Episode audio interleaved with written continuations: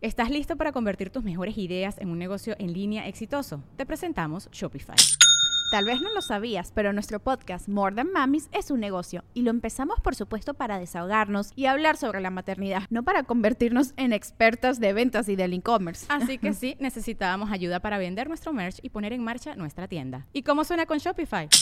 Llegó otra venta. Shopify es la plataforma de comercio que está revolucionando millones de negocios en todo el mundo. Ya seas un emprendedor desde tu casa o desde donde sea, Shopify es la única herramienta que necesitas para iniciar, administrar y hacer crecer tu negocio sin dificultades. Con Shopify puedo gestionar pedidos, envíos y pagos desde cualquier lugar, brindándote toda la información y estadísticas de tus ventas al detalle. Regístrate para un periodo de prueba con tan solo un dólar al mes en shopify.com barra sonoro, todo en minúsculas Ve a shopify.com barra sonoro para llevar tu negocio al siguiente nivel. Shopify.com barra sonoro.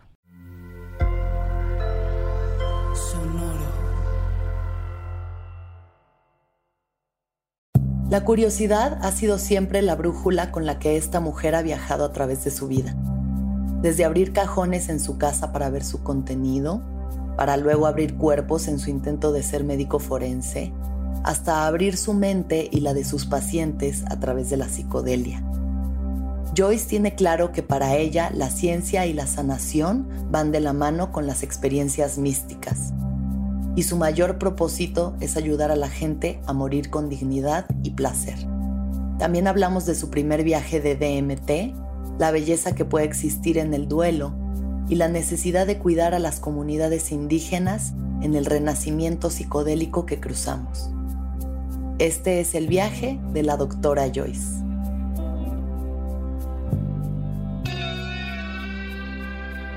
Sonoro presenta El viaje con Alexis de Anda.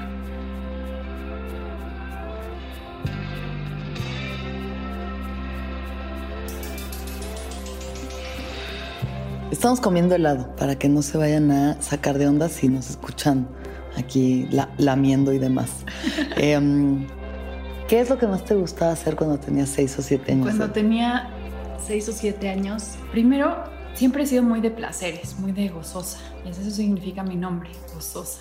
Entonces era de comer, de bailar, de ensuciarme con la tierra. O sea, siempre he sido muy, muy curiosa también, abrir cajones que no son míos, este, buscar, encontrar cosas. Creo que lo que más disfrutaba era eso. O también incluso en mi cuarto, me acuerdo. O sea, tenía, vivía yo en un mundito, mi propio mundo en donde las, las sensaciones siempre era lo más importante. Los colores muy brillantes, los sabores muy fuertes. ¿Recuerdas alguna sensación en específico que te gustara mucho? Siempre he sido mucho de olores, de oler el plumón, ¿no te acuerdas? Claro. Ay, ahí pegada, ya moneando. Desde chiquita. Desde chiquita ya una viendo qué pone. Sí, yo también me acuerdo de los juguetes Mi Alegría, que había un kit de maquillaje y traía como lipstickcitos de sabor, de olores, pues, pero yo me los comía porque decía, güey, esto está muy delicioso. Morder la goma, ¿no? La goma para borrar. me encantaba todo tipo de, experiencias que tuvieran mucha intensidad. Pintar con colores muy fuertes, mm. ¿no? Me acuerdo mucho, también tenía esta onda muy científica, me regalaron creo un microscopio cuando era chiquita y tenía también una de estas, este juguete increíble que ponías una pantalla y te tomabas una foto con un flash y se la sombra, la sombra. Claro, ese era de Nickelodeon, yo también tenía esa cosa. Ese tipo de cosas. Eso era un trip. Eso, era un trip. Desde chiquita yo vivía en los trips. Que si pegar las estrellas fosforescentes en el techo, romper esta cialum, ¿no? De, y explorar qué tenía dentro. Que, los tubitos de esos brillosos y así. Siempre he sido muy de creatividad. Y bueno, la naturaleza, sí viví eh, viajando mucho en la naturaleza, pero no tanto como creo me hubiera gustado. Lo he hecho ya. ¿Creciste aquí en la ciudad? Crecí, sí, soy niña de ciudad. Niña de ciudad. Pero sentías este contacto con la naturaleza. La verdad, a la fecha soy feliz en la ciudad. Me encanta la ciudad. Obviamente aprovecho mucho cuando estoy afuera. Ah. Me encanta el mar, me encanta el bosque, la montaña, pero la ciudad para mí tiene algo paradisiaco también que me gusta mucho. Y bueno, mis munditos eran ir a mi casa, ir a mi clase de jazz, de ballet, de hip hop, ¿no? Y esa expresión corporal. A huevo. Pero, eh, más que la escuela, la escuela era como un zape para mí. ¿Te daba hueva? Me daba ¿Ninguna clase te gustaba? Tipo química me encantaba, todo lo que me dejaran pintar extra. o sea, en esta clase pueden pintar, me gustaba mucho la pintura. Lo artístico. tomé muchas clases de pintura, de fotografía. Entonces, siempre fui, te digo, esta curiosidad, pero muy dirigida hacia lo artístico. ¿Y creciste en qué tipo de estructura de creencias, tu familia, qué cosas te fueron Pues te cuento. enseñadas? Yo crecí en una familia en donde se me educó con la religión judía, pero de una manera muy conservadora. Conservadora significa que conservas las tradiciones, pero que no estás tan apegado como a la religión, ¿no? O sea, que conserva ciertas cosas, pero no necesitas, no, es considerada una persona religiosa, ortodoxa. ah, exacto, de ortodoxo a conservadora. Hay, ajá, mm. hay muchos pasos. Entonces, bueno, la religión la traía mi mamá, mi papá se convirtió para casarse con mi mamá y permearon estas creencias, estos conocimientos de que existe Dios, de los valores del judaísmo familiares, ¿no? De los ritos de pasaje judíos y de las tradiciones judías. Yo entré a esa escuela pero siempre fue con mucha libertad de pensamiento, ¿no? Siempre una capacidad de cuestionártelo todo. Mm. Que si Dios existe, que si te gusta esta tradición, que si no te gusta. O sea, siempre fue muy así. Y precisamente yo creo que por el amor de mis papás, siendo un poco distinto a lo, a lo que se acostumbraba anteriormente entre religiones, siempre en la misma religión, en el judaísmo, pues sí me educaron con más libertad de escoger, ¿no? De, a ver, te vamos a brindar el capullito de lo que es la religión, pero no había una exigencia de, practicar nada. Y dentro de la sociedad y tus abuelos y demás tampoco sentías como ese rigor que siento que en la comunidad judía está muy presente, ¿no? Sí, yo, lo, yo no lo sentía, o sea, siempre lo que más odiaba, por ejemplo, hay una festividad en donde ponen a cantar al más chiquito en la mesa ese era mi pavor máximo. Ya, de que el infierno, el infierno en vida. El infierno en vida. O sea, pónganme a cantar enfrente de todos. Sí. Obviamente existe esta parte que es como la mirada, ¿no? Los ojitos, de que tú sientes, pero yo no sé si es tu mente o es realidad una carga invisible de que tienes que cumplir con ciertas cosas que están implícitas en la sociedad, ¿no? De si sales con alguien, pues que sea judío. Siempre hubo como este pedacito de contención, pero después cuando platico con mis amigas que ya han crecido y los problemas que tienen, la verdad es que no, nada que ver. Yo viví en una Súper libre, absoluta. O sea, muy libre, muy apapachada y muy... Y con ese permiso como de cuestionar, ¿no? O sea, ese... Bueno, sí, sí, yo creo que de niño necesitas o sientes la necesidad de un permiso constante de tus padres y tener ese... Decir, si a ti no te late esto, está bien creo que le quita mucha culpa y mucha vergüenza a lo que de por sí es un proceso colectivo de hueva, ¿no? O sea, irte quitando esas creencias que solo te limitan. Definitivamente. Mm. Sí opino mucho que la familia pues da esa parte de estructura, pero lo más bonito y lo que más agradezco yo es eso, que te den la capacidad de preguntar, ¿no? Que te digan, a ver, ¿tú qué quieres? Y este modelo lo aprendí, yo, yo siempre tuve, a ver, contando de mis cajones de atracciones extrañas, se me presentó la historia de Janusz Korczak, que era un pediatra que en la Segunda Guerra Mundial se fue a los campos de concentración con los niños y se metió a la cámara de gas con ellos.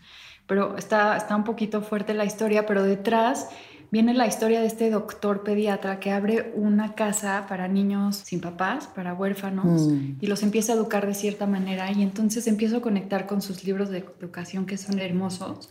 Y hablaba mucho de esto, de que los niños tienen que tener su propia libertad de practicar lo que quieran y de ser. Y es un modelo de educación hermoso. Qué bonito. Que a la fecha lo recuerdo mucho, no sé por qué, está ahí como en mi baúl de los, del inconsciente y bueno, y creo que yo crecí mucho así, con esa libertad. Sí. Entonces se siente. Pues es que eso, esa libertad de ser, ¿no? Lo que sea que tú seas, de por sí ya se te van a imponer X y Y cantidad de creencias, inevitablemente. Pero que haya este espacio donde puedas ser, se te valide por tu identidad sin, ¿no? Sin esa cosa de que sí te amo, pero tienes que portarte así, o no puedes usar esto, o tienes que jugar con estos juguetes. Sino de, güey, pues si, él, si quiere jugar con el pequeño pony, la Barbie, el camión, o el calcetín, o una caja de cartón, que, que le dé. Totalmente. Y creo que por eso estudié lo que estudié, ¿no? Si yo no hubiera sentido esa libertad de chiquita, me hubiera costado mucho trabajo haber escogido la carrera que escogí. O sea, yo estoy 100% segura que yo escogí haber estudiado medicina, o sea, fue una decisión totalmente mía. Y luego decidí meterme a investigación y luego mm, a esto que es terapia e investigación psicodélica.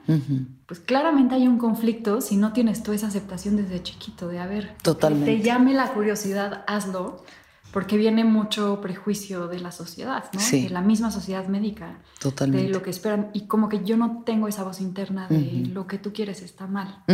Sí, sí, es tu propio eje, ¿no? Entonces, regresando, ¿no? Hacia atrás. Sí. ¿Qué es lo que tú querías ser cuando eras niña? ¿Siempre quisiste ser médico? No, para nada. Lo primero que dije en público fue, yo quiero ser entrenadora de delfines. Mm. Ese fue mi primer sueño. Después cambié. ¿Por qué? Una conexión ahí con los delfines y sentí que me le iba a pasar padrísimo estando todo el tiempo con los delfines. La otra, después dije, no, chance no está tan padre ese trabajo. Y quería inventar sabores de helados. Mmm. Por eso estamos comiendo. ¡Wow! ¡Qué ad hoc quedó! Carbón activado. sí, fue algo que alguna vez dije de chiquita yo. A ver, ¿puedo decir marcas? Sí, sí, ah, claro. Ah, bueno, pues yo ponía, yo quiero inventar sabores de Baskin Robbins, porque iba a Baskin Robbins y no mm. podía creer que un helado se llamaba Rainbow, ¿sabes? Increíble, sí. ¿Cómo hicieron el sabor? Entonces de ahí siguió como esta línea de querer ser química o sea, como la química y las moléculas y cómo una molécula hace un sabor y colores y como que me clavé mucho con eso. Increíble. Y luego, ¿qué es lo que pasó? Ya creciste un poco más, digamos, tu adolescencia, tu prepa, ¿cómo fue ese proceso? Ahí te va mi dark side. ¡Ay, qué bien! Ahora sí. En prepa quería ser criminalística, forense. O sea, yo estaba obsesionada porque en la Cialum ubicas las, estas lamparitas que truenas, tienen dos liquiditos y se hace una reacción química y se pone fosforescente y la fiesta. Chingón. Sí, me acuerdo de eso en el alebrije de Acapulco, así. Ahora, en esa cialoma hay un, el, el tubito del medio tiene algo que se llama luminol. El luminol, si lo pones en una tela, hace una reacción con la sangre y, pues, y pones una lámpara morada y puedes ver si hubo sangre ahí. Ya. ¿Ok? Ok. yo tenía un tema con lo fosforescente, fluorescente, o sea, me llamaba mucho la atención la reacción química. Sí. Y dije, no, es que no puede ser que puedes tú resolver crímenes y con este tipo de cosas y químicos y ta, ta, ta. Estaba yo ahí en mi trip. Tripeando eso. Pero muy al dark side pensando en descubrir crímenes. Posteriormente cuando ya después escogí, tuve un, dilema muy fuerte. Yo hacía danza y siempre bailé toda mi adolescencia. Eso fue que creo que me rescató de no caer en un rabbit hole. De ahí, lo que pasó fue que estaba entre estudiar químico farmacobiólogo y meter algo ahí con, con, la criminalística y ya irme como ese trip muy de laboratorio. O hacer algo diferente, o estudiar medicina, o quedarme en la danza y estudiar arte. O sea, tenía un espectro súper amplio, que es lo que me recuerda a mi mamá a la fecha. De hecho, me hizo esas pruebas de psicólogo que te dicen hacia dónde. Y le hablaron a decir los resultados y, le dijeron, tiene un espectro muy amplio. podría ser de aquí o de allá o de no sé qué. Entonces yo ahí empecé a conocerme, empezando a decir qué no te gusta. O Ha estado muy difícil para mí definirme porque en realidad, en realidad disfruto muchas cosas. Claro. Terminando la, eh, la escuela, fui a trabajar en un laboratorio en Nueva York con una tía a estudiar cáncer de mama. Mi siguiente trip fue yo voy a descubrir la cura contra el cáncer. Ah, lo escribía así de yo quiero encontrar una cura, no sé qué. Pero tenía todavía el gusanito de la criminalística. Y bueno, fui, fui a trabajar en este laboratorio y dije, ¿sabes qué? Yo no puedo estar, o sea, necesito gente. No puedo estar con el ratón sentada en un, como que no Muy solitario. Y ese fue mi turning point en decidir voy a estudiar medicina. ¿Por qué? Porque la medicina incluye toda la parte de química, etcétera, y también tienes la parte de medicina forense o medicina del deporte con la danza. Dije, ya, con la medicina, pues ahí la libro. Ya después de, después de los seis años, pues, seguro ya voy a tener claridad. Sí, ya, ya sabré más o menos para dónde darle. Para dónde, y te dan una probadita de todo. Entonces ahí me decidí de no, ya. Voy a hacer algo con seres humanos porque no aguanto estar en el laboratorio, aunque me encante. Contacto humano. Contacto humano es muy importante. Y bueno. ¿Y luego qué pasó? ¿Qué pasó? Cuéntame. Estudié medicina. ¿En dónde estudiaste? En la náhuac. Ok. Estudié en la náhuac y estuve rotando por varias especialidades y siempre pues ya yo entré decidida pues ya, ¿sabes qué? Lo demás a la fregada, voy a hacer medicina del deporte, yo voy a curar a las bailarinas y a los jugadores americanos. Siempre queriendo sanar, ¿no? o sea, eso sí muy claro, así que yo tengo que sanar acá la banda como yo pueda descubrir la respuesta. Ves, siempre he sido una persona muy trippy. O sea, me viajo muy cañón. O sea, yo no había probado ni un solo psicodélico. Exacto, eso también hay que tenerlo claro. Hasta este momento solamente era la curiosidad y como las ganas de sanar, de ayudar, ¿no? Había algo ahí como... Y bueno, estando en la carrera, me empieza a gustar todo, pero ubicas esta parte de que además eres bueno para algo, ¿no? Y yo tenía dos materias que eran muy buenas, una que me encantaba y otra que rechazaba al máximo. Y una era, todo mundo vas a ser pediatra. O sea, tú mm. vas a ser. Yo dije, yo creo que es un deseo frustrado de ser mamá. Ya. O sea, no confundan con que soy buena con los niños, pero pues sí me gustaba mucho la pediatría. Y ginecología también siempre me fue muy bien. Okay. Ginecología. Lo padre de eso es que las experiencias más psicodélicas que tiene un ser humano pues, es durante el parto, ¿no? claro, bueno, pues, no sé, todavía no sé, pero ya, ya, me enteraré algún ahí día. Ahí se van conectando las ah. piecitas. Bueno, y entonces empiezo a estudiar todo esta carrera, entro en un nivel de estrés máximo y justo en la carrera pues yo ya había dejado la danza porque no me daba tiempo de hacer las dos mm. y empiezo a tratarme yo mi colon irritable con, con todo. Doctor, tengo esto, doctor, y esto es como estudiante de, ay doctor, ¿qué me da? No sé qué. Sí. No se me quitaba, Ale, con nada, con nada. Qué molesto además. Me, me, habla una amiga y me dice, tienes que probar esta clase, doctora también, esta clase de yoga, de no sé qué, que es en el cuarto caliente, nada, nada, y yo, está bien, voy a ir bueno, entro a mi primer clase de... De Bikram. De, Bikram. No, bueno, me cambió la vida en dos días. O sea, la primera quise vomitar, dije que están locos, no claro, a venir. La peor pálida de la, vida entera, yo la tenido en un salón de Bikram. Y después de, de, seguirle, porque pues yo soy muy lochona y muy terca, muy tauro, le seguí y yo dije, esto está cañón, no puede ser, la mente, el cuerpo, está conectado, no puede ser que ningún doctor me haya recetado yoga para esto, nana, y ahí empezó mi otro viaje. Ok. y el cuerpo. Ok. Esta conexión. Y bueno, sigo mi carrera, hago mi internado en Houston. En Houston me pasan a rotar a forense, en donde ya empiezo como este deseo frustrado de abrir cuerpos y ta, ta, ta. ¿Qué tal eso, eh? Fuertísimo, un mega, ese es otro mega O sea, ¿cómo es esa experiencia de...? No, no, no, no. De, de, de película. Ahí roté en forense Ajá. y me di cuenta o sea, el primer día que entré a Forense fue el primer día que yo empecé a rezar, no siendo religiosa. En no manches. O sea, entré a ese cuarto y dije, fue, el, Dios, fue un Dios mío, ayuda. Exacto. Era lo que te iba a preguntar, ¿cómo es, ¿cuáles eran tus creencias, digamos, tu concepción de Dios hasta ese momento? Pues yo de chiquita, pues sí, Dios y Dios lo que me decían mis papás, ¿sabes? O sea, nunca tuve así como un contacto muy profundo con Dios. con... La religión me gustaba porque así me educaron, pero tan pronto entré a la escuela de ciencia, yo pues la ciencia, esto es Dios, o sea, la fosforescencia, así como que ah, mi, atención estaba, estaba en el mundo, en los colores. Nunca, ni me aprendí ningún rezo, ni nada. O sea, yo vivía en mi déficit de atención. ¿Y qué rezaste entonces el día que viste un muerto por primera vez? Una, sí había un rezo judío que es como bueno, es como el Shema Israel, ¿no? Que cuando alguien se va a morir, lo dices y ta, ta, ta, y, te lo clavan ahí en el cerebro, quieras o no.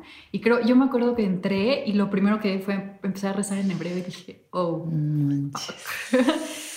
este contacto con la muerte nunca lo había tenido, o sea, de, cadáveres, de gente muerta, de platicar sobre la muerte de una manera muy distinta a la que yo estaba acostumbrada, muy tuve pérdidas, no sé, de mi bisabuela, de no sé qué, y siempre las sentí como muy lejanas. O sea, nunca había, no, había sentido como, como que la muerte tan cercana. Y este también es un poco mi historia de dónde estoy ahorita, que tiene mucho que ver con la muerte también. Y entonces...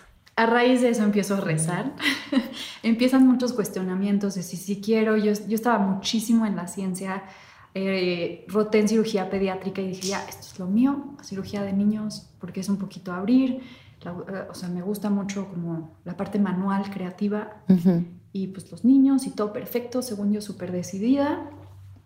y regreso a México y entro en esta crisis de si estudiar neuroinmunología, que es la ciencia que estudia la mente, la conexión de la mente con el cuerpo, con el sistema inmunológico, Mm. o hacer cirugía pediátrica. Ok. No siempre la dualidad, o sea, a mí es la dualidad, digo, mi mamá ya me bautizó como bipolar, ella es psicóloga, yo lo llamo dualidad. Sí, sí, sí, claro, Bueno, claro. Sí, la tenía- polaridad. Exacto, Ah. tenía estas dos y no me podía decidir, entonces decidí tomar un trabajo como asistente de cirugía. Antes dije, no, voy a tomar la decisión hasta que no sepa. No, es que sí, esto y el otro y todo. Y meto, me meto a trabajar en cirugía como asistente de cirugía oncológica pediátrica, entonces ya entro en el mundo del cáncer. Ujú. Y, y regresa este sueño, ¿no? De yo voy a encontrar la cura contra el cáncer. ta, ta, ta. Regresa. Yo lo escribí una vez en un trabajo de prepa que me dejaron. Yo, Sí. este es mi, o sea, el deseo del alma, porque luego siento que hay muchas distracciones. Pero Totalmente, el deseo del alma. Tenía Ujú. como, yo quiero apoyar en esta causa, entonces empiezo a tener ese contacto y me doy cuenta que falta mucho en la estructura médica como este trato holístico, ¿no? O sea, ves al niño enfermo, pero, híjole, hablar con la mamá y qué está pasando en la familia y empiezo a entrar en un diagnóstico, o sea, ayudé a hacer investigación, trabajé en el gobierno haciendo alianza estratégica de, de prevención de cáncer infantil, ¿no? De cómo ayudar a que las secuelas del cáncer sean menores, a educar a la familia. Ujú. O sea, ya me clavé, así Sí. me metí un clavado al cáncer infantil. Sí, Y eso es un tema que me ha perseguido mucho. He trabajado en muchas fundaciones de eso. Es que sí es uno de los temas, además, es como de esos temas que si lo quieres ver desde ese lugar espiritual, por- es como, ¿cómo puede haber un Dios que le haga esto a un niño? ¿no? Siento que esa es una de las grandes premisas. Esa es la primera pregunta. Y luego te das cuenta de si es en realidad el niño o la familia. O sea, es que no es culpa de, de nadie al Pues final. no, no. Y luego es una población súper abandonada. Porque como tienen muy mal pronóstico algunos, no hay donativos, la gente no quiere, o sea, es, No interesa. es sí. muy difícil. Es, es- es una población muy difícil, la investigación es, es poca. Y bueno, me clavé con ese tema muchísimo y de ahí como que algo me hizo clic en el cerebro de decir, a mí la verdad lo que me late mucho es la investigación. O sea, es como esta onda de Saber, sí, investigar cosas nuevas, porque a ver, sí. Abrir los cajones, la, abrir exacto, la quimioterapia y no sé qué, pero ¿qué tal que por ahí el sauna infrarrojo les ayuda? A lo mejor no les cura el cáncer, pero es un problema de lenguaje que hay como esta pelea entre pues la medicina holística, Claro. o más bien la, la medicina hom- homeopática y la alópata, ¿no? O sea, como estas peleas de, Sí, de sí, y como que además no pueden compartirse, ¿no? Como Exacto. que o una o la otra. Y ahí viene mi parte feminista, porque acabo de leer este libro de, de psicodelia de mujeres, ¿no? de Psychedelic, no sé qué, of the Feminine, y habla mucho de la diferencia entre la medicina hipoca- hipocrática y la de Aristóteles, creo que era, bueno, no me acuerdo perfecto, pero mucho de que esta medicina, pues al final es muy masculina, ¿no? Y es el estudio ¿Estás listo para convertir tus mejores ideas en un negocio en línea exitoso? Te presentamos Shopify. Tal vez no lo sabías, pero nuestro podcast More Than Mamis es un negocio y lo empezamos por supuesto para desahogarnos y hablar sobre la maternidad, no para convertirnos en expertas de ventas y del e-commerce. Así que sí, necesitábamos ayuda para vender nuestro merch y poner en marcha nuestra tienda. ¿Y cómo suena con Shopify? Llega otra venta. Shopify es la plataforma de comercio que está revolucionando millones de negocios en todo el mundo. Ya seas un emprendedor desde tu casa o desde donde sea, Shopify es la única herramienta que necesitas para iniciar, administrar y hacer crecer tu negocio sin dificultades. Con Shopify puedo gestionar pedidos, envíos y pagos desde cualquier lugar, brindándote toda la información y estadísticas de tus ventas al detalle. Regístrate para un periodo de prueba con tan solo un dólar al mes en shopify.com barra sonoro, todo en minúsculas. Ve a shopify.com barra sonoro para llevar tu negocio al siguiente nivel. Shopify.com barra sonoro. con hombres. O sea, yo después de terminar la carrera, ahora que estoy mucho más en contacto con mi cuerpo y las Mm. hierbas y la sanación femenina y las emociones, te reconectas, quieras o, o no, Claro. como mujer, Claro. te das cuenta que, a ver, a mí me enseñó un hombre la anatomía del cuerpo. ¿no? Y no solo como, no sé, sí te- tuve maestras mujeres, pero era como un rollo muy masculino de estructurado, de ta, ta, ta. Totalmente. Y toda sí. esta parte emocional que se puede incluir en el mismo sistema, que no siento que estén peleadas, no lo veía en mis pacientes. O sea, decía como, a ver, me gustaría ser más integrativa, más holística. ¿Cómo les ayuda a estas personas a, a hacer esa parte que no se está... Entonces ahí dije, no, no me voy a quedar en cirugía, Ujú. porque siento que, quieras o no, sí es algo muy masculino. O sea, estar a las 7 de la noche, a la 1 de la mañana. Sí, sí, atender todo y justo como desapegar toda emotividad del trabajo para que, ¿no? Para que salga, pues para que salga y deshumanizar al paciente. Y yo, yo también quiero ser mamá y la calidad de... Siempre fue un tema esta parte de ser mamá. La maternidad. Me fui a Nueva York. dije, bueno, pues me voy a escapar. me fui a Nueva York a estudiar los exámenes para entrar ahí a la especialidad. Ok.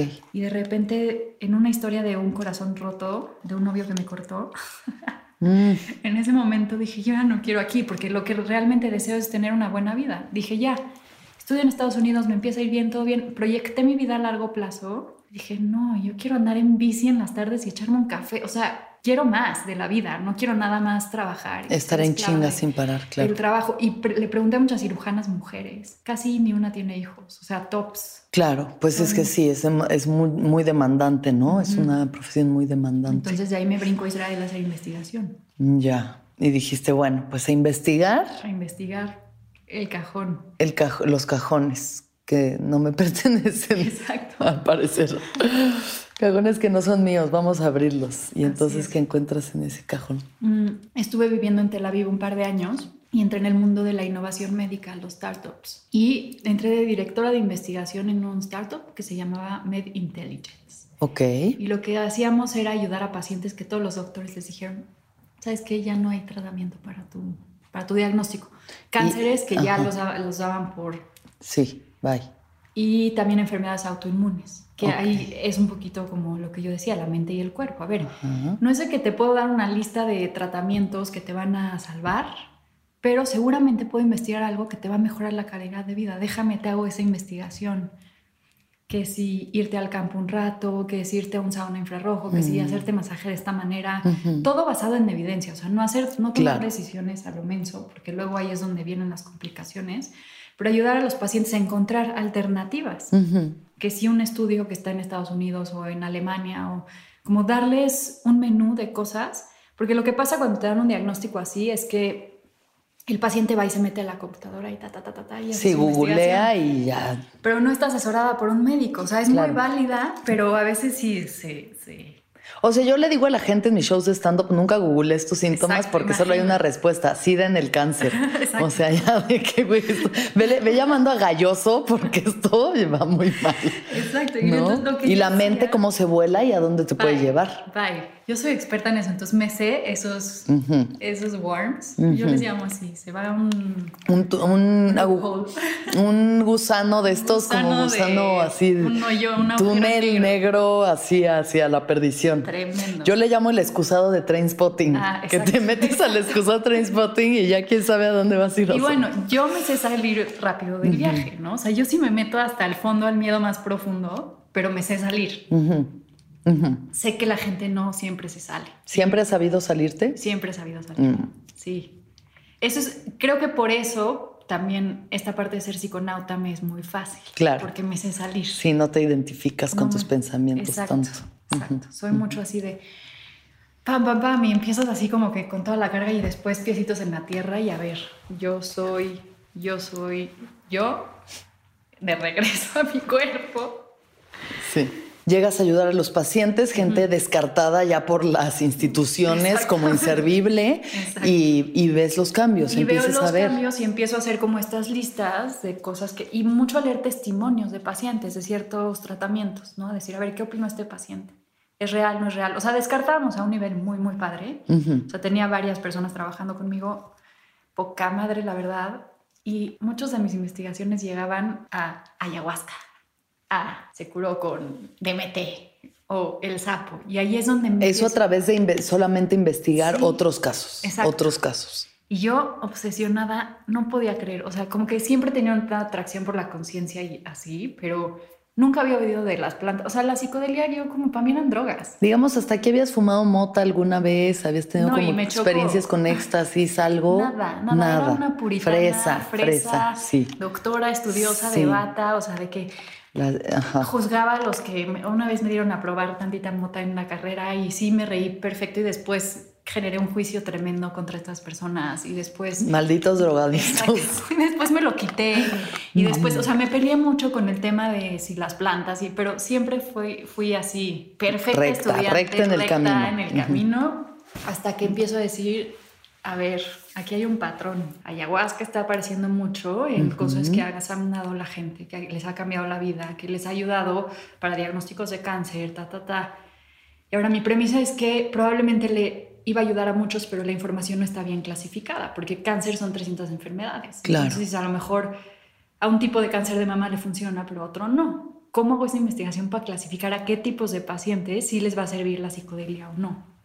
Y ya me clavé con ese tema muy cañón, como más genético y de empezar a buscar así de, a ver, perfilar a los pacientes que han ido, que se han curado y así como que ahí, ¡pum! Y ahí se me cortó como, ahí va, ya sabes, como que... Ajá, sí va abriendo. Psicodélicos, ta, ta, ta, como que... Se va tejiendo, se, va, tejiendo. Y ahí como que se me cortó mi, no sé, mi camino. Uno, porque pues me obsesioné con hacer un doctorado con psicodelia. Entonces empecé a meter papeles y todo el mundo me decía, aquí no existe eso todavía en Europa, en, en ninguna parte del mundo. En ninguna parte del mundo. Todos me contestaron, vete a California, en California ya hay un programa. Vete a California. La tercera que me contestaron, vete a California, dije, ¿qué es pues esto? Abrí el... Al parecer hay que ir a California, o sea. ¿Qué está pasando en California? Y abro y veo como, como este centro CIIS, que se llama eh, California Institute of Integrative Sciences. Okay. Que tienen esta carrera que se llama investigación y terapias psicodélicas. Mm. Y, y, bueno, yo también, como que una pesadez, también estaba como un estrés postraumático de la carrera de medicina, porque también dije, como ya no quiero volver a entrar al hospital. Sí, eso es una pesadilla, quiero vida normal, este, algo que, que, me pregunten cómo estoy en la mañana y me abracen y ya sabes, más apapachito. Más humanidad. Y bueno, aplico a esta escuela, en dos patadas me aceptan. O sea, fue demasiado fácil, demasiado rápido y coincide este corte con mi vida en Tel Aviv, con que se enferma mi papá de cáncer. Entonces, pues yo entro en una crisis existencial muy fuerte, en donde, ok, estoy yo investigando esto para estas personas, mi papá está enfermo, no puedo hacer nada, el cáncer que tiene no tiene nada que hacer. Le empiezo a ofrecer a mi papá cosas alternativas y las rechaza. Ya es el colmo de doctor, dicen. El colmo de doctor le pasa lo que le pasa. Entro en esta situación y bueno, desde ahí como que yo decido surrender, dejar ir. Ya lo que el universo, o sea, no sabía si regresarme a México, si irme. Regresé, estuve de viaje con él, le coordiné todo en, la ciudad, hablando a doctores, amigos, ta, ta, todo salió perfecto porque tengo grandes amigos doctores que me echaron la mano, pero pues era un diagnóstico muy, muy duro. Ya, sí. Entonces fue muy confrontativo para mí y yo justo traía este rollo de clavadísima con el DMT, o sea, no podía con esa molécula porque la estaba estudiando en lo que hacían los pacientes y cómo regeneraba la, la molécula en sí. Sí, tú, ajá, tú desde la ciencia, la que se me presente esa cosa fácil, esa cosa. Esa cosa cuando se me presente. spirit molecule. sí. Eh, voy a acceder a esa, o sea, lo voy, a hacerlo cuando se me presente, sin buscar la experiencia. Estoy muy lista porque entro con esta mente de investigadora. O sea, voy a observar y me voy a salir. No me voy a clavar en el viaje y me quedé, ya sabes que este era el miedo, ¿no? Y empiezo a entrevistar. Yo no he salido hasta la fecha y no sé. Empiezo a entrevistar a gente antes de hacerlo, de, oye, ¿qué es lo que más te chocó? O qué, ¿Qué es lo que más te arrepientes de haber fumado DMT o probado el DMT? Y me decían, es que yo lo que más me arrepiento es que yo cambié de ser otra persona y antes estaba muy bien, pero sí me movió muy cañón y no sé qué, y yo no sé si todo el conocimiento que me dio lo quería saber. Fue algo que me contestaron varias personas. Sí. Yo así panicada, ya sabes, así agarrándome del sillón de, oh, oh. o sea, ese es el riesgo el mío. Pues claro, sí, sí. Pero siempre es para mejor.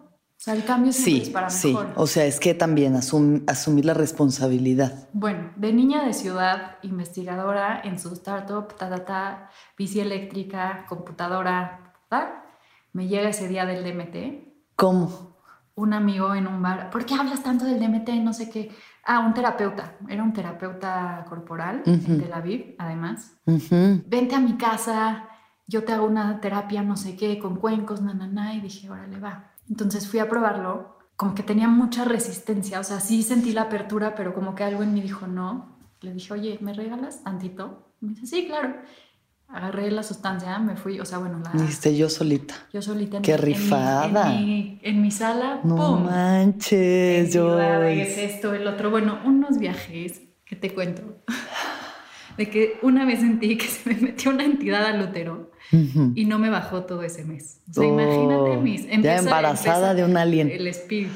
¡El Espíritu Santo! no era una paloma. Empezó mi experimentación de... Y luego me sentí en un quirófano. A ver, espérame, espérame. Tu primera experiencia. Esa fue. De, de, psicodelia, fuera de haberte fumado un toque que, acabas de... Tu primera experiencia de psicodelia fue fumar DMT sola. En sala. ¿Y qué es lo que entendiste en esta experiencia?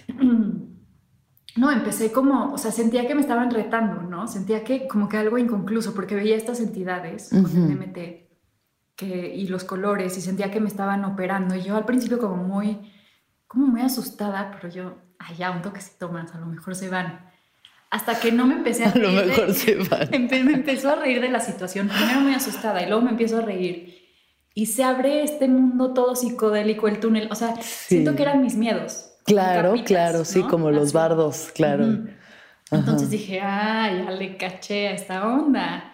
No, bueno, sentí una necesidad de no desnudarme con, con, la ropa, pero de serme lo más honesta posible, de pensar si en realidad quería vivir en la ciudad. Me terminé yendo a vivir al norte, o, sea, en la naturaleza. O sea, sí fue un cambio, mi peor miedo. ¿Cuál es el peor miedo que entrevisté?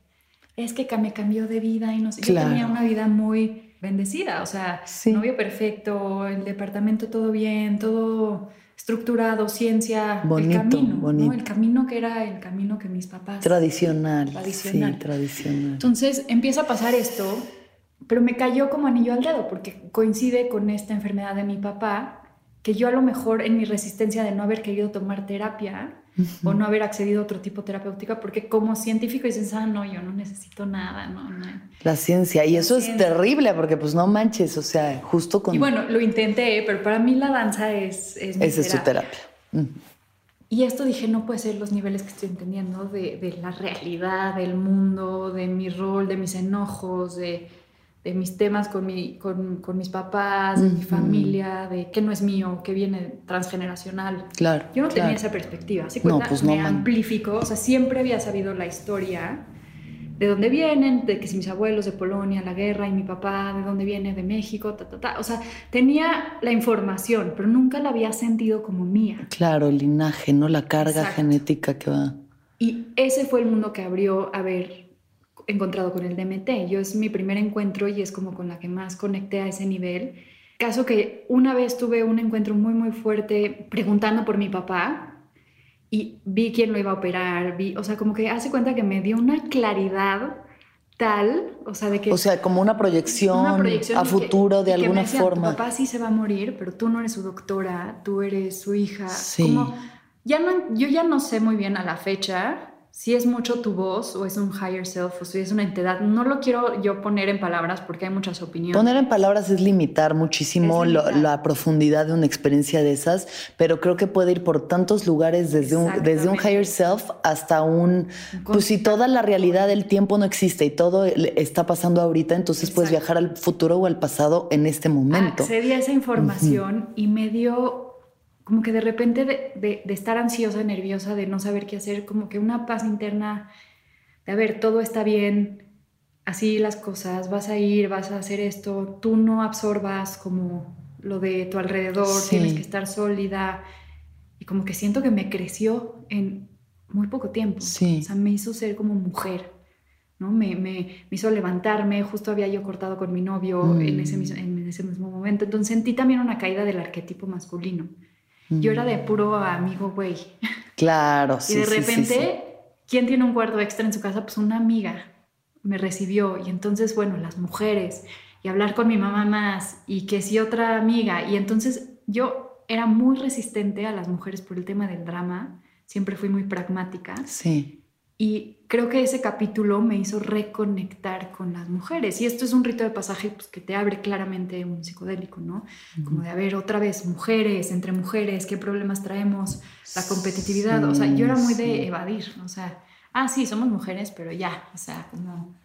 Sí, pero incluso, o sea, y yo lo reconozco en mí, siento que ahora hay cada vez menos, pero no es que haya dejado de existir, esta situación como de hacer menos, o sea, si hay un grupo de hombres y hay una mujer, es como a la mujer se le invalida. se invalida su opinión o, su, o se le juzga, o, ¿sabes? Y como que todas traemos en ese chip patriarcal metido ese pedo, que, es como, güey, lo estás haciendo a la otra, te lo estás haciendo a ti misma. O sea, si tú estás invalidando a otra mujer o haciéndola menos o creyendo que ella no puede, eh, te estás hablando a ti, pues. Y bueno, empezando por el, sanar todo el linaje de, mi mamá, ¿no? Y toda esa ramita que va hacia atrás de la abuela y ta, ta, ta, hasta hacerme mujer, ¿no? De decir, a ver, también soy una mujer fuerte, también intimido porque estudié medicina, entonces también he sentido que, que que a veces las mismas mujeres nos hacemos chiquitas ante otra presencia porque entran como todos estos, ah, no, pues yo no lo logré, yo soy ama de casa y también me, enseñó a empoderar, ¿no? A decir, a ver, yo lo mío, pero si la siento así, no me clavo, no me lo tomo personal, a ver, tú también sí, para arriba, y para arriba y me dio esas herramientas de muchísima compasión entre mujeres, de mucho mm. entendimiento. Mm. Me empezó a gustar más la ginecología también, el nacimiento. Yo antes era de cesárea.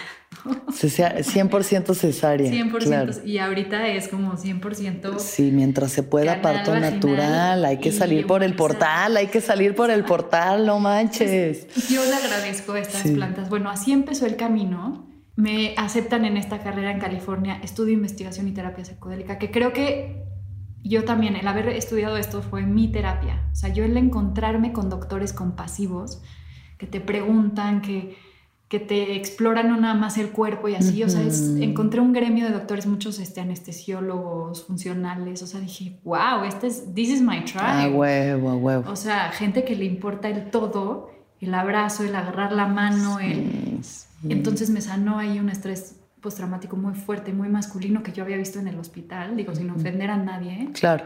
Pero en California dije, ay, wow, esta gente que es válido y, y, hace psicodélicos y lo sabe y sabe su potencial terapéutico y sabe que hay muchos temas de todo, de duelo, de acoso sexual, de estrés postraumático, de depresión. Todos hemos pasado por ahí, pero está rico abrazarnos, vernos a los ojos, el arte de estar presente con la persona y eso fue lo que aprendí en esta carrera, digo, además de toda la parte biológica, química. Ahora, supongo que la carrera era, este, o sea, es un temario y como cursos y no involucra necesariamente consumir psicodelia, pero... De hecho, pues debería, yo creo que ya lo están por hacer. Debería, ¿no? O sea, pues debería. sí, primera, curso número uno, Kinder uno. Kinder uno. Kinder uno, la ayahuasca. Implícito que, implícito que todos los que llegaron ahí han probado. Claro, o sea, claro. sí, ¿por qué otra razón estaría esa y, ves a, las maestras, ya sabes, todas con su pulsera de peyote, o sea, sí, sí, sí, sí, pachamamers. Pero no, o sea, sí hay como, había esta cortesía de no, no hablamos de eso, si van a hablar de eso es privado y no se comparte con nadie. Ok.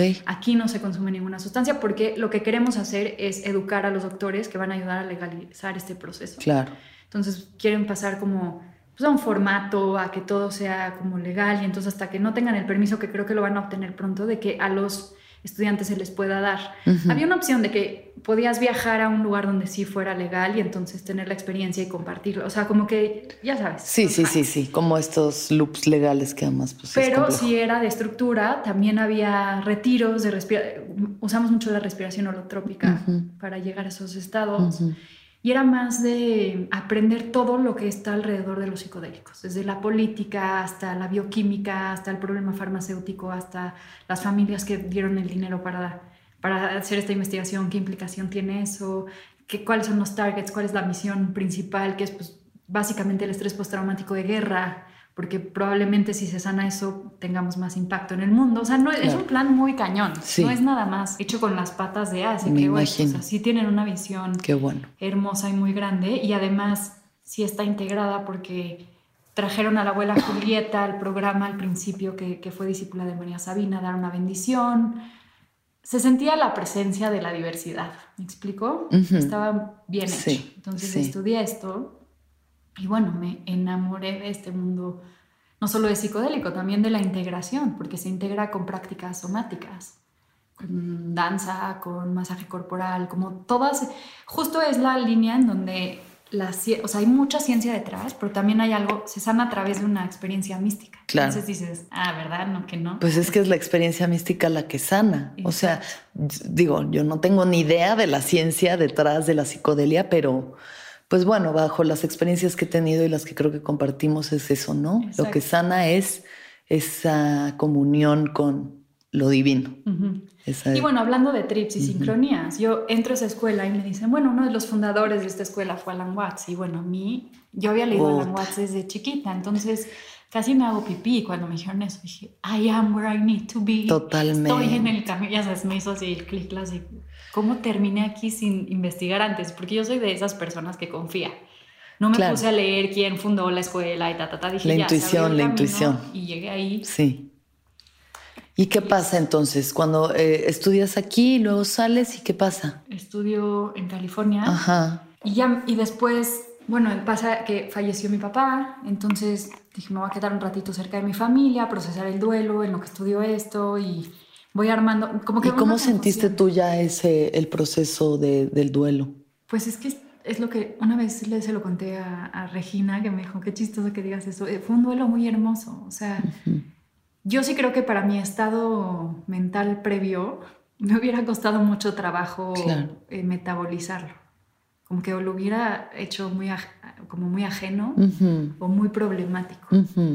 Y siento que el haber ya tenido contacto con psicodélicos y estos modelos y la terapia y la integración, etcétera, como que me hizo aceptar que está bien darte un tiempo, tener compasión por los espacios, no tener como esta, tenía un poquito esta vocecita de, es que no hiciste especialidad médica, es que no, you're not good enough, no, soy, no eres suficientemente bueno. Sí. Y siempre me, me, me comía atrás. Claro.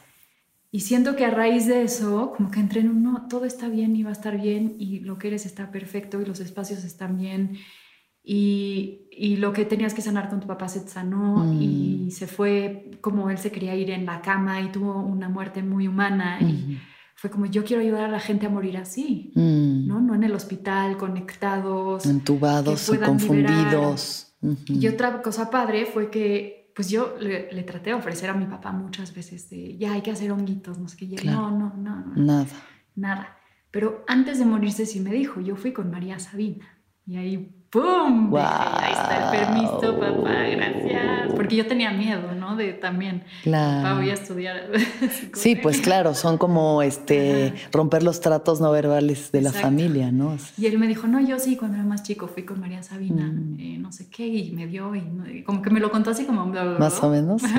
más o menos, pero yo lo sentí energéticamente, de que ahí estuvo... La bendición. La bendición. Qué chido.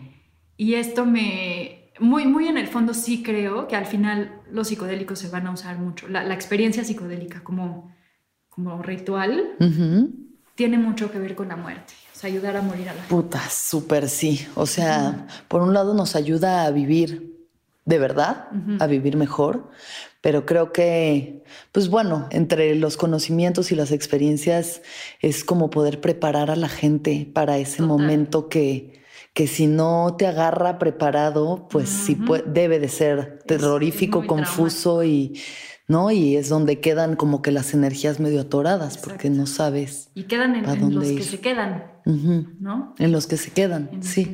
Sí, al final tu energía se va, pero... Y ese, atore es de los que se quedan, entonces ayudar como a consolidar ese espacio.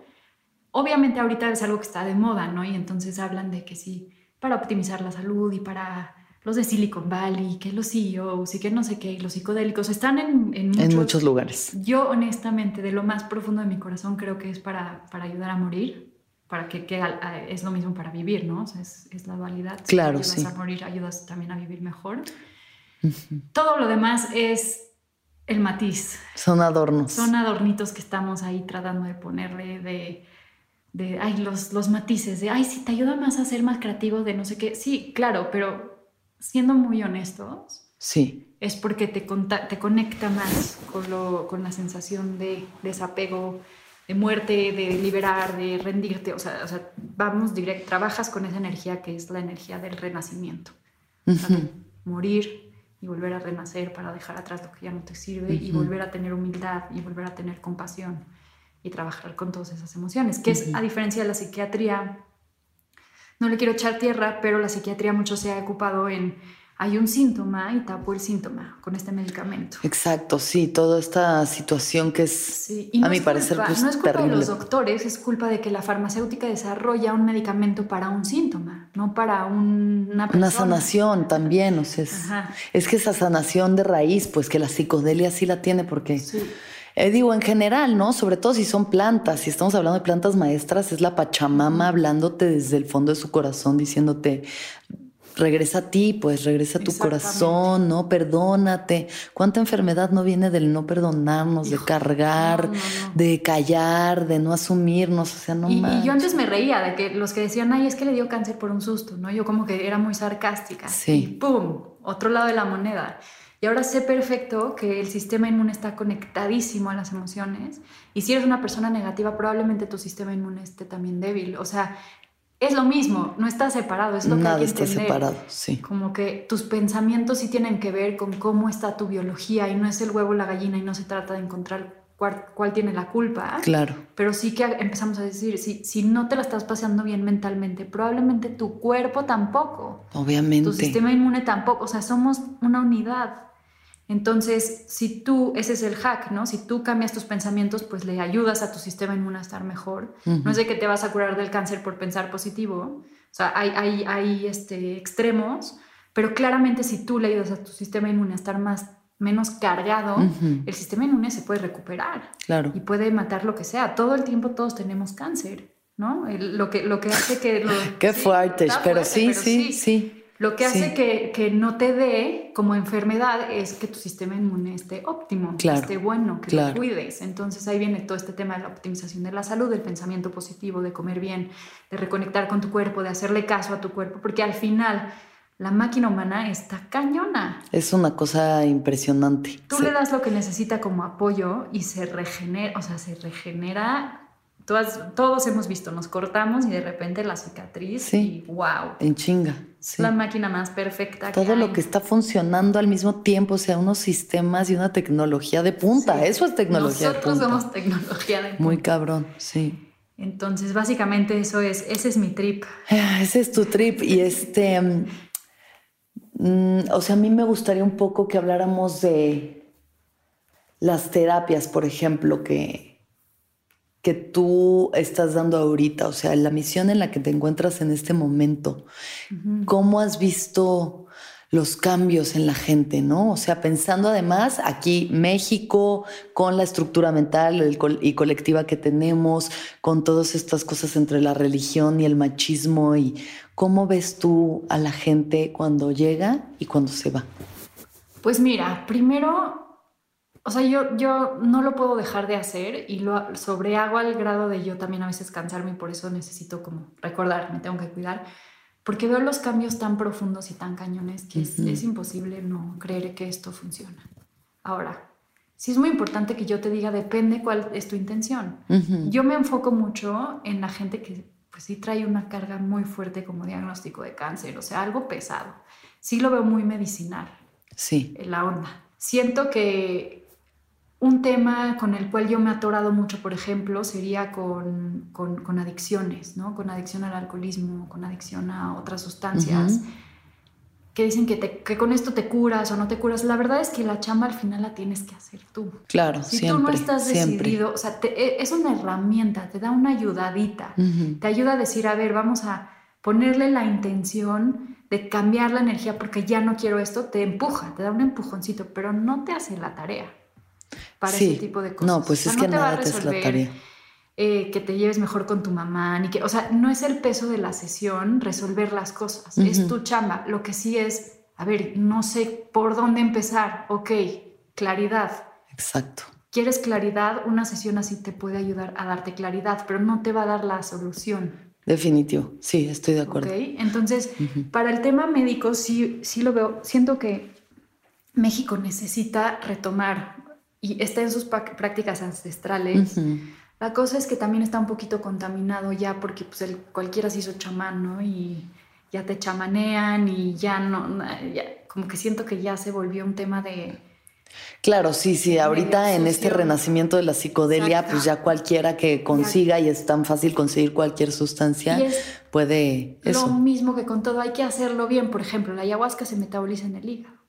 Alguien que toma Está cañón la ayahuasca, que de por sí ya tiene hígado graso, casi cirrosis, que la va a metabolizar en el... O sea, como que hay que tener también en cuenta que ya la ciencia existe por algo y que ha servido de algo. Entonces, hacerlo de la manera inteligente. O sea, si tienes un problema en los pulmones y te vas a meter algo fumado, pues no, me explico, hay para todos. El MDMA sube la presión arterial, si tienes un problema cardíaco no se debe de hacer. O sea, sí se puede hacer de manera inteligente, claro. de manera médica, y yo creo que la única otra persona o otras personas que pueden acceder a esa información sin hacerte un estudio son las culturas indígenas que viven. Sí, un maracame, eh, así que te lee y te ve. Exacto, pero porque su cosmovisión y su manera, mm. él sabe si algo está bien o no. O sea, es, otro... tienen otro tipo de tratos con otro tipo Entonces, de entidades. yo te diría, para e, ellos en su, en su cosmovisión saben reconocer cuándo sí, cuándo no. El problema es como los que están en medio ¿no? Como no saber distinguir cuándo es peligroso y cuándo no. Claro, sí, sí. Sí, ahí donde viene toda esta situación, que esté apoyado por la ciencia, que esté apoyado por, ¿no? Como una institución o algo que, pueda proteger. Más información. Que pueda proteger, sí, para que la gente no tenga que llegar a brotes psicóticos o a situaciones donde manchan el nombre de muchas de estas experiencias que son hermosas, ¿no? Exacto. Pero bueno, es, algo es mejor que nada, ¿no? Que tengan acceso es mejor. 100%, sí. Eh, y lo que sí veo es que México lo necesita, porque no hay un diagnóstico, yo no me sé los números de cuánto estrés postraumático hay en México por las desaparecidas, o sea, las mamás de las desaparecidas. Sí. Em, narcotráfico. Narcoguerra, que es una guerra no, no pública, pero hay mucho trauma en México de cosas que no se hablan hay mucha depresión. Eh, o sea, piensa desde el, probablemente desde mucho antes, pero desde la colonia. la colonia es una de las grandes heridas que traemos, ¿no? muchas heridas. O sea, tenemos unas heridotototas y son tan finas, tan invisibles. ¿no? Que a veces es más fácil verlas, pero a veces... No, y están ahí porque yo pensé que yo estaba salvo por, por que crecí siempre muy bendecida, la verdad, nunca me ha faltado nada, pero claramente el momento en que veo que hay millones de pesos para investigación en Estados Unidos y no le están regresando nada a México, cuando las tradiciones, María Sabina, de ahí se publicó el Times de Watson y ta, ta, ta, de dónde se descubrió este modelo, me, Me, llena de cólera, ¿sabes? Y me, he peleado ya varias veces con, con, algunos politiquillos de la psicodelia por ahí por reclamar de por qué no nos voltean a ver, por qué no nos están regresando algo, o sea no en mala onda, pero sí creo que ellos son muy buenos estructurando y apoyando y haciendo. Sí. Que echen la mano de donde nacieron estas tradiciones, de donde se generaron. Pues claro, o sea, si somos el país con mayor número de psicodélicos en el mundo. Y esa herida me salió así como de la nada. Dije, ¿de dónde sale? Pero es que sí, es que vienen de acá. ¿Cómo, cómo no?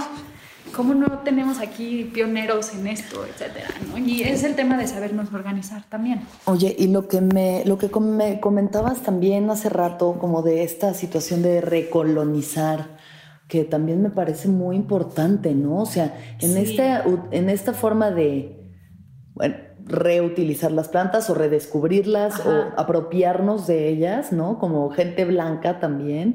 Es como estar eso, cómo se le da el trato digno a las tradiciones que iniciaron estos trabajos y que son los que cuidan a las plantas y los... Y se viene la farmacéutica con todo y le ta, ta, ta, y es, un tema de, miedo, sí. o sea, está cañón. Pero justo en COVID como que se organizaron ciertas personas y está esta cuataliana Sananda y mm, ella compartió algo que se llama North Star Pledge, que es como un código de ética de, esta estrella del norte, North Star Pledge, donde habla mucho de cómo acercarte a estas terapias, conocimiento, apertura psicodélica, etcétera, sin perder la ética, que es siempre apoyar a las culturas indígenas a que ellos hagan lo que quieran, ¿no? Ayudarles a despenalizar, ¿no? Porque viene todo el tema de la regularización, medicalización, pero ellos tienen que tenerlo despenalizado. No puede ser que un huicho lo metan a la cárcel por cargar su medicina. Claro. Regresarles a ellos lo que se merecen, ¿no? Como siempre tener una parte que se les done a ellos, que se les regrese a ellos, que se trabaje de manera con ellos, con, la medicina. O sea, creo que ahí es donde viene la parte padre. Es un tema muy delicado, no es un tema que se puede institucionalizar de la nada. Y ni que cualquier farmacéutica puede llegar y decir, yo voy a hacer fármacos de esto y a hacer mi marca y a, y a, distribuirlo. Por eso yo lo que digo es, lo más bonito que se está recuperando ahorita en COVID es el consumo local, ¿no? Y por ejemplo, si a ti no te da para hacer microdosis para la gente que a ti te alcanza, ni, le o sea, ni le metas a más. O sea, como que no se trata de distribuir o de o el típico chocongo, ¿no? De la gente que hace, no, no, no quieran hacer masivo, háganlo con para su gente intencionado, para sus, círculos, para cerca, para... Porque entra la ambición y es como, a ver, otra vez estamos regresando a este ego y esta soberbia. Exacto, como retomar que además no es la medicina, es, es la relación del terapeuta o del sanador con la persona y obviamente dar un marco legal, una estructura, hacer entrenamientos para personas para que puedan eh, contener espacio con estas cosas. Porque al final lo más importante es la preparación y la integración en una terapia así, ¿no? Entonces no necesariamente alguien tiene que dar el psicodélico en terapia. Puede ser que tú te, yo te ayudo a prepararte, tú te vas a tu ceremonia de ayahuasca, regresas y te ayuda a la integración. A reintegrar, claro. Que Esa es la parte que a veces más falla, ¿no? Reintegrar. Eso es lo que importa. Yo creo que a México le caería increíble poder ser pioneros en esta investigación, porque si nos organizamos y podemos generar esa base de datos con más información, pues al final estamos haciendo un bien yo me he metido a estudios ahorita que la mescalina ayuda a, curar retinopatía diabética. O sea, estamos abriendo una ventana en la que chances estos psicodélicos van a traer nuevas terapias, nuevos medicamentos que pueden curar cosas que antes no sabíamos. Son la inspiración. Totalmente. De un... el simple hecho de que la ayahuasca ha curado a gente de cáncer.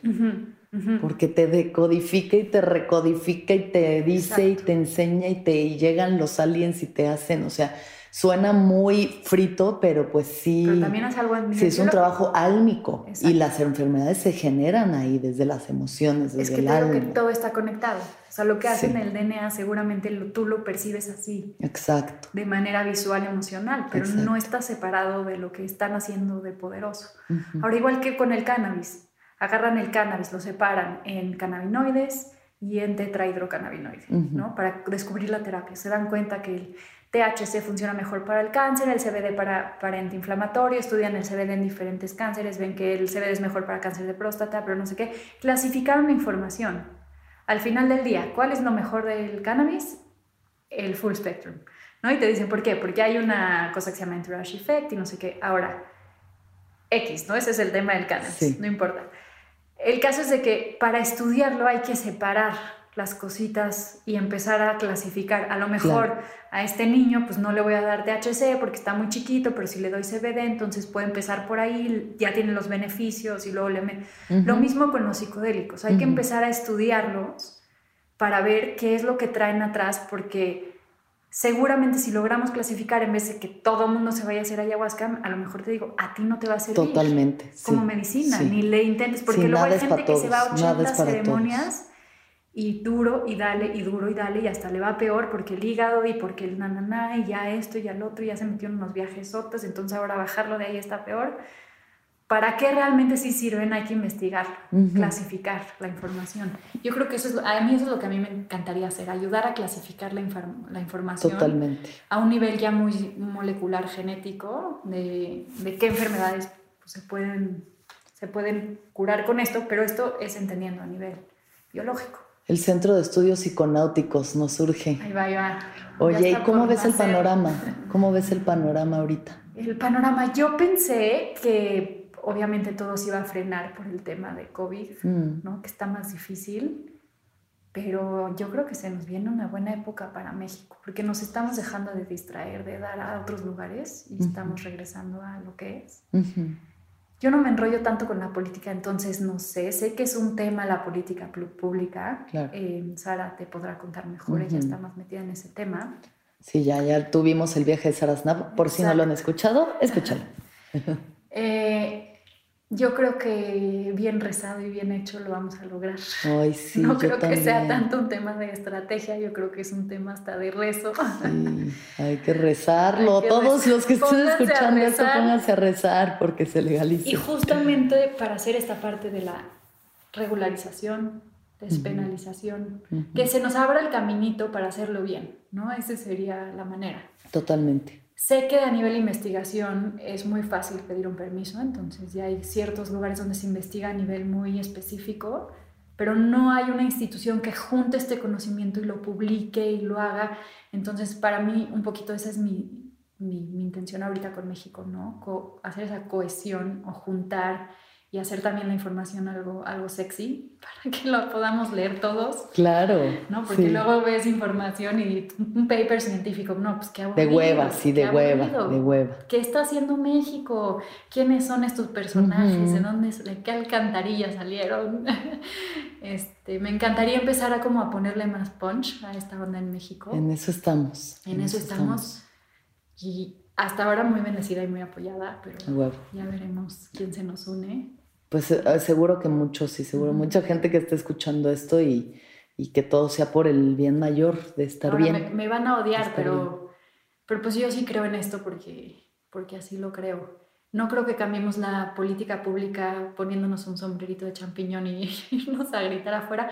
Vamos a generar contenido, ¿no? La gente que está estudiando, que que sepa escribir, que sepa publicar, que quiera salir del closet y decir que se sanó de algo a través de esto, como siento que ahorita nuestra mejor herramienta es la información. La información. La información, o sea, todo es súper válido. Como que sí siento que a veces nos quedamos cortos en las maneras que lo hemos hecho hasta ahorita, ¿no? Todas las marchas que hemos hecho, todas las cosas que hemos hecho hasta ahorita. Sí Siguen dando mucho espacio para el cliché y para la, el juicio, ¿no? De, ay, estos fritos y sus cosas. Exacto. o sea, como banda, que, que, también súper válido toda la banda Ometeotl y de rastas y que les gustan las hadas. Gracias por su labor. pero también eso, o sea, mientras más dignifiquemos sí, vamos, nuestra vamos labor a, y e informemos. Vamos a organizarnos y a que no nos... Siento que eso es meterse el pie un poquito a veces porque se van con un juicio y eso es lo, mucho lo que platican en Estados Unidos. El juicio a los pacientes que fumaban cannabis no era por el cannabis, era un tema racial. Mm. ¿no? Ese es el tema de las, la política y las drogas y la guerra. Es un tema racial y está muy oscuro detrás. ¿no? Entonces, en México cambia un poquito porque no es de que tenemos esta policía blanca y los otros. ¿Me explico? En Estados Unidos sí es como o sea, igualmente estoy segura de que la policía, a pesar de ser de la misma raza que la gente, que el criminal, entre comillas, sí han de arrestar muchísimo más a la gente morena que a la gente blanca. Exacto. Y ese es un tema que hay que hablarlo abiertamente, ¿no? No sin estigmas. Yo creo que todos somos humanos y todos somos iguales, pero claramente no nos tratan a todos igual. No, y no, lo, y no funciona el mundo y no funciona el mundo así. Entonces hay que, hay que mencionar que si tú tienes pues si tienen una excusa para agarrarte, te pueden agarrar. Sí, y te pueden plantar algo, pues, o sea, vivimos en un país peligroso. Y el, chiste es que estas sustancias que son medicinas se usen como medicina y que se les quite esa carga, ¿no? Y, ahí va a ser un debate fuerte, porque pues está el tema del narco, el tema... Digo, claro. el narco ahorita yo creo que ya está en otros e, en otros canales, ¿no? O sea, antes era lo de marihuana, pero ya ahorita que va a entrar todo esto y yo creo que están en otras ligas. Pues sí, no sé, yo creo, o sea, ahí es un monstruo tan, también tan inabarcable que es difícil saber cómo es que funciona, pero... Pero pues también, o sea, al final la gente utiliza los, utilizamos los hongos de una forma recreativa, hay gente que usa mezcalina de forma recreativa, ¿no? Entonces están estas plantas sagradas siendo utilizadas también como, en menor medida, seguramente mucha menor medida que la metanfetamina o el fentanilo o todas estas cosas que ya están bien punks, pero pues forman parte de este universo. Al final estamos categorizando todo bajo el nombre de drogas y entonces ese nombre que es tan grande y tan pesado hace que no tipifiquemos, como, como en el abuso, que también debería de estar tipificado, igual en el uso de sustancias psicoactivas debería de haber una tipificación porque están las drogas legales, las ilegales, las plantas sagradas, o sea, como que si se puede abrir el campo de la investigación, se pueden tipificar las cosas y por ende darle como su cajoncito a cada una, ¿no? Ajá. Y, poderlo hablar sin miedo, ¿no? Sin estigma, sin, y, decirles otra vez, también son medicina, y no son medicina nada más de las culturas indígenas, también puede ser medicina del mundo, que todos necesitamos, ¿no? Medicina del alma, porque eso, además, es una terapia con MDMA, lo que le puede sacar a alguien, que seguro tú lo has presenciado miles de veces, esa sanación no te lo van a dar ni 50 años en terapia, pues. Claro, eso, y toda la parte medicinal que tiene la psilocibina de neuroplasticidad. O sea, gente, yo he conocido gente que de accidentes, mm, cañones, que de repente se me acercan a platicar cómo se curaron de dolores neuronales, regeneraron, no sé qué, con, con hongos. Y claramente, pues, si se hace más plasticidad mental en el cerebro, también te ayuda a cosas de los nervios, ¿no? O sea, si, si no puedes mover una mano, si... Y todo eso, a que te diga tu mamá, ay, te estás drogando, ya sabes. o sea, como sí. el estigma que puede llegar a, a, ver, como ayudar a defender a estas personas que están buscando mucho. Yo, mi, mi, mi misión número uno sí es defender a la, a la banda que está enferma, ¿no? A esta banda que no se la está pasando bien Sí, eh, que si no, mira que si no los curas, por lo menos puedes ayudarlos a muy caño. sobrellevar mejor su enfermedad sin tanto. Y, y, eso es lo que yo más defiendo. Mm. Y me encantaría que, que, obviamente se le quite todo ese peso tan denso que tiene hoy en día, ¿no? Y eso igual incluye que se vean menos mal en las fiestas. Pues ya está bien, cada quien en su fiesta que haga lo que cada quien Totalmente también. Nadie da permiso. Dignificar el uso de cada Exacto. quien. Cada quien puede hacer lo que quiera pero no le quitemos o no vayamos a arruinar las cosas eh, para la gente que sí lo necesita, que está enferma, por andar de Funky Town. Exacto, sí. Como que vamos a, a, tomar esa, esa, parte con, respeto con honor y, con respeto. Y pues ya veremos qué viene el camino para México. Ay, ojalá que veamos un futuro brillante. Yo, yo apuesto y tú y estamos juntas tejiendo este rezo junto con eso, ¿no? Este tipo de trabajos, junto con otras personas como Janina que tiene sabiduría psicodélica, Karina Malpica con Mindsurf, o sea, hay muchas, muchos lugares donde ustedes pueden ir, informarse, em, basarse en ciencia, en datos, en espiritualidad, pero que este camino que estamos construyendo seguro llegará a buen puerto. Y los invito a ver, si tú eres alguien de la ciencia y se te antoja empezar a investigar esto, sean pioneros, actívense a a pedir que en los doctorados abran estos espacios, estas investigaciones, también como médicos. Ya no es falta de, de acceso, o sea, el, conocimiento ya está, o sea, ya hay acceso. Claro. Beckley Foundation, MAPS, eh, ICEERS, hay una cantidad de institutos internacionales que ya pusieron al acceso toda la información que se necesita para que sepamos que esto no, no, no es una broma, o sea, que sí funciona, que hay evidencia científica que los psicodélicos funcionan para tratamientos terapéuticos, definitivamente. 100%. Es cuestión de quien no lee, quien opine lo contrario. Exacto. Joyce, vamos a pasar a unas preguntas que te voy a hacer, pero antes de esas preguntas, quiero que me cuentes qué es lo más profundo que tú has entendido a través de este camino? wow, mm, no sé, yo creo que son tantas cosas. Lo puedo verbalizar en las palabras de Alan Watts, que además existía antes y después de mi, de mi ser psicodélico. Creo que él sí ha sido un, una guía muy importante para mí. Gran maestro.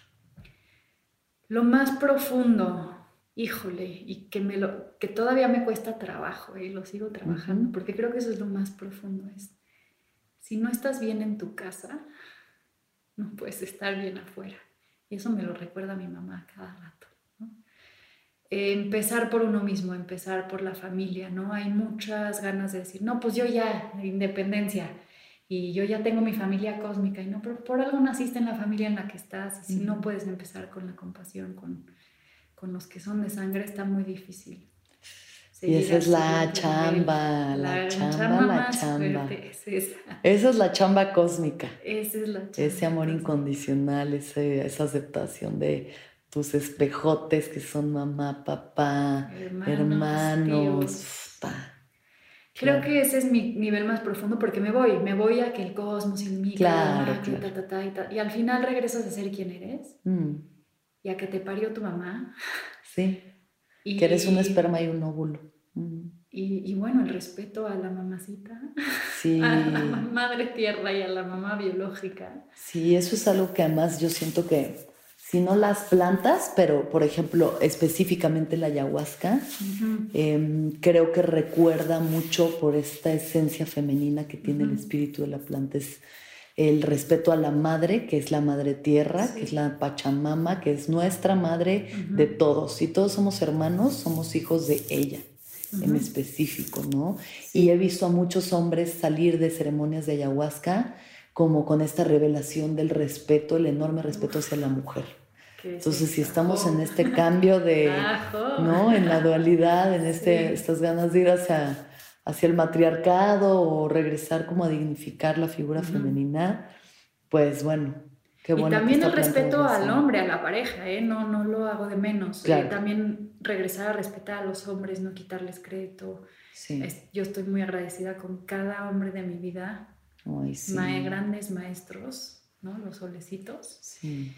Respeto, respeto es la palabra más fuerte. Me acuerdo una vez, en, hasta en una ceremonia, ni siquiera en un proceso terapéutico, mm. que, decían, todo se, es válido, pero con respeto. Hay que pedir permiso.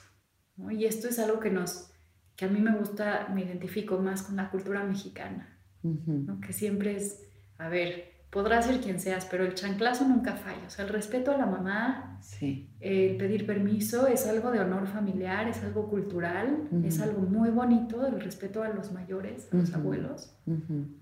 Y me he ido a viajes muy intensos de física cuántica y el cosmos y la telepatía y el ta, ta, ta.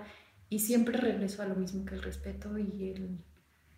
Es lo más importante y pues al final pues viene del amor, ¿no? O sea, cómo, cómo saber amar y si y no es nada más amar y, punto, ¿no? Saber amar es un, un, arte, ¿no? Y creo que empieza con el respeto. Totalmente. Ok, entonces Joyce, ¿cuándo fue la última vez que lloraste? Uy, no, ya, todo el tiempo. ahorita.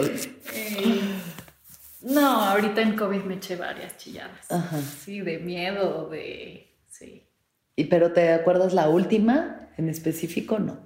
Eh, no recuerdo si han sido varias, la, verdad, o sea, de intensidad así fuerte, creo que fue cuando estaba la cosa de COVID bastante fuerte. Y yo creo que sentí mucho miedo, no solo por mí, sino por miedo a, mis familiares, miedo al mundo. Como que entré, yo creo que así sentí que estábamos en la guerra otra vez. ahí sí me puse medio medio dark, viendo, me, me, eché la Ana Frank, ya sabes, para perspectiva, o sea, me metí en un loophole. Sí, sí, sí, de que... Y lloraba y decía, no, no, yo, yo escogí, y luego me acuerdo que, que vi las noticias de Marte, ¿no? Y Elon Musk y ta, ta, ta, y me acuerdo que después en una reflexión yo lloraba, yo, yo escogí estar en la Tierra, yo no me voy a ir de aquí, yo ah, amo pues. esta Tierra, o sea, como que entré en ese Sí, te lloré, lloré por, mi, por mis miedos más profundos. Pero ya rajarse, ya, ¿no? Sí, Adelante, ¿no? Que nos caiga el asteroide aquí. Sí, hasta que lleguen los ovnis, aquí estamos dando lata. aquí nos quedamos. Oye, ¿qué es lo que más feliz te hace? Eh, yo creo que compartir esto con amigos, ¿no? Y con la familia, ¿no? Con amigos. sí, con, la familia es muy complejo todavía. Eh, eso me hace muy feliz, me hace muy feliz los masajes, los mm. helados, claramente. Mm. Sí. y yo tengo un dicho de calidad de vida, que es tu calidad de vida es igual, o sea, es directamente proporcional a la cantidad de atardeceres que puedas ver con tus ojos.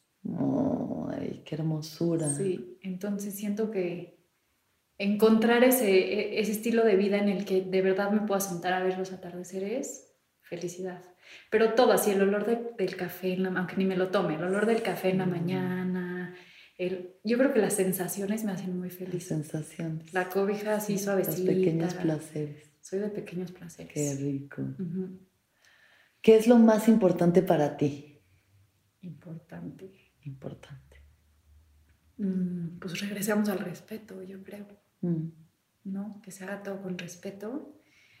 Siempre estuve en un tema trabajando con, yo, mi, mi punto débil es el tema del rechazo, un poquito, ¿no? Entonces, eh, creo que lo más importante ahorita para mí es la inclusión. O sea, lo trabajo así. Siento que hacer a la gente sentirse incluida y mm. no excluida es muy, muy importante. Sí. Sí. Sí, qué bonito eso. Además, ahorita que pues la cosa se ha puesto fuerte el colectivo, pensar mucho en el colectivo, ¿no? Acompañarnos. Exactamente. Al final, acompañarnos, que aquí vamos a estar. todos nos vamos en el mismo tren. Exacto. Sí. ¿Y qué piensas de la muerte? De la muerte. Ay, qué, rico. Eso pienso. pienso ya, ya por favor. O sea, ya, por favor.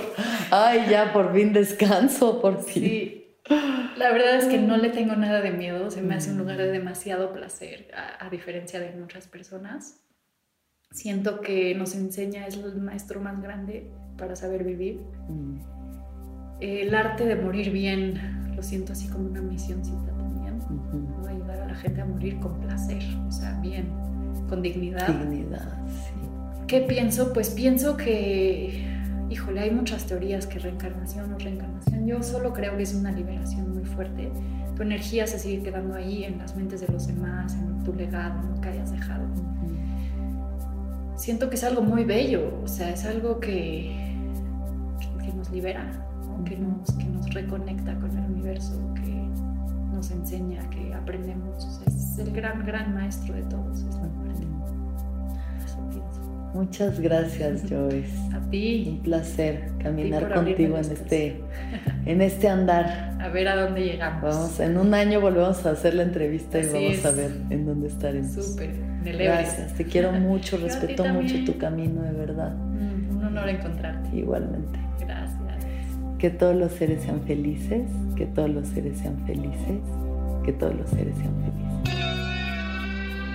Sonoro presentó El viaje con Alexis de Anda.